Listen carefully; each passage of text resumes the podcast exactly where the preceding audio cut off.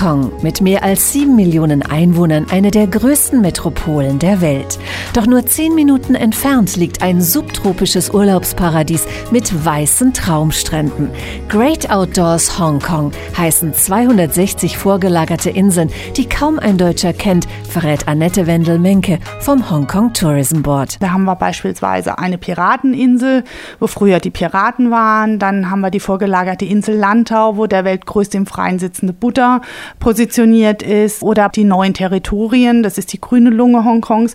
Und da ist man in einer Viertelstunde in etwa mitten im Grün drin und glaubt gar nicht, dass man in Hongkong ist. 800 Kilometer Küste ziehen jedes Jahr mehr als 15 Millionen Besucher an. Doch bei so vielen Inseln finden sich auch abgelegene Buchten. Die Tourismusexpertin gibt ihren Geheimtipp preis. Mein Lieblingsbezirk ist Sai Kung.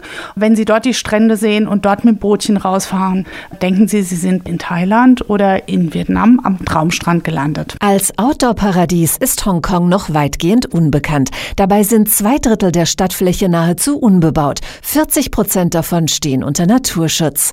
Der deutsche Florian Knote, der in Hongkong als Museumsdirektor arbeitet, verbringt seine Freizeit am liebsten draußen. Man kann einfach unheimlich gut in Hongkong spazieren gehen oder in den bewaldeten Hügeln wandern. Ich habe schon Besucher gesprochen, also die kamen regelmäßig wirklich zum Wandern her. Also da war ich total überrascht. Aber ich kann es nachvollziehen. Also ich wandere hier auch oft. Hunderte Kilometer Wanderwege mit unterschiedlichen Schwierigkeitsgraden erstrecken sich über das Stadtgebiet von Hongkong.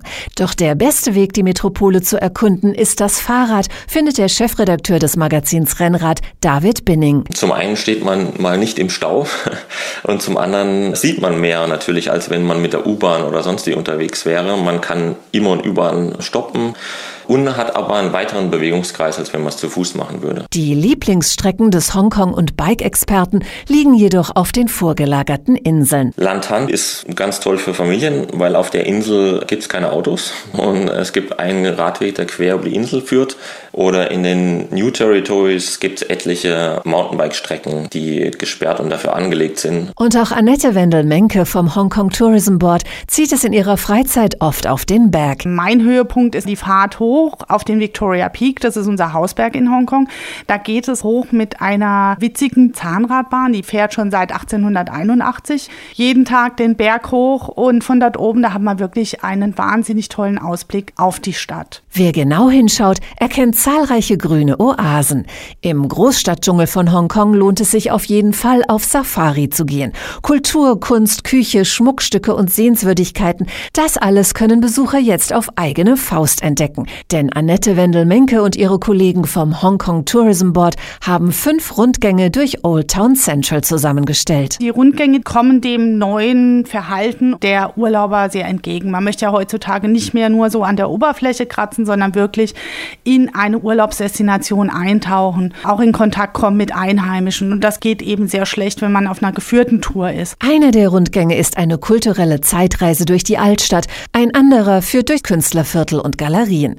Der deutsche Direktor des Universitätsmuseums von Hongkong, Florian Knote, hofft, dadurch auch neue Zielgruppen zu erschließen. Es ist besonders für junge Leute sehr attraktiv. Ich denke, diese Mischung aus östlichem und westlichem Charakter, alten Gebäuden, neuen Gebäuden, Tempeln, Kirchen, Kunstgalerien, Bars und Restaurants macht es zu einem sehr, sehr attraktiven Ort. Die Bars und Restaurants sind Teil des kulinarischen Rundgangs durch Old Town Central.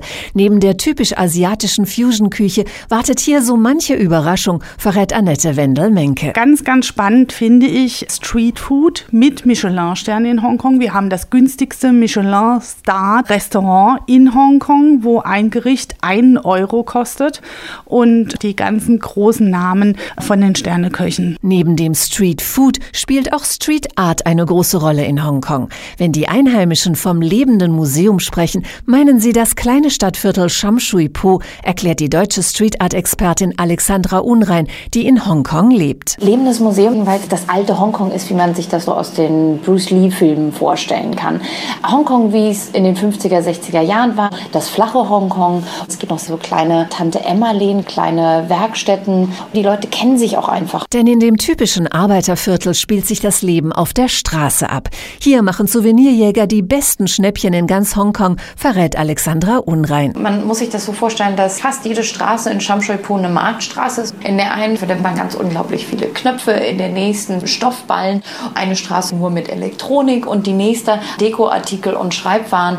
Also man kann sich wirklich ewig lange durch die Straßen treiben lassen und seine Schnäppchen machen. Und so bunt wie die Schaufenster und Marktstände sind auch die Gemälde und Graffitis an den Häuserfassaden. Besonders spannend ein vertikales Künstlerdorf in einer ehemaligen Fabrik, das Jockey Club Creative Arts Center. Man muss sich das so vorstellen, dass es neun Stockwerke gibt und jedes dieser Stockwerke enthält mehrere kleine Künstlerbüros. Und wenn man ganz nach oben fährt, kann man mal auf den Bezirk Shamshui-Po runtergucken. Das ist schon eine schöne Sache. Und wem das alles zu bunt wird, der kann auf einem grünen Hügel im nahegelegenen Garden Hill Park sitzen und das quirlige Viertel ganz in Ruhe überblicken.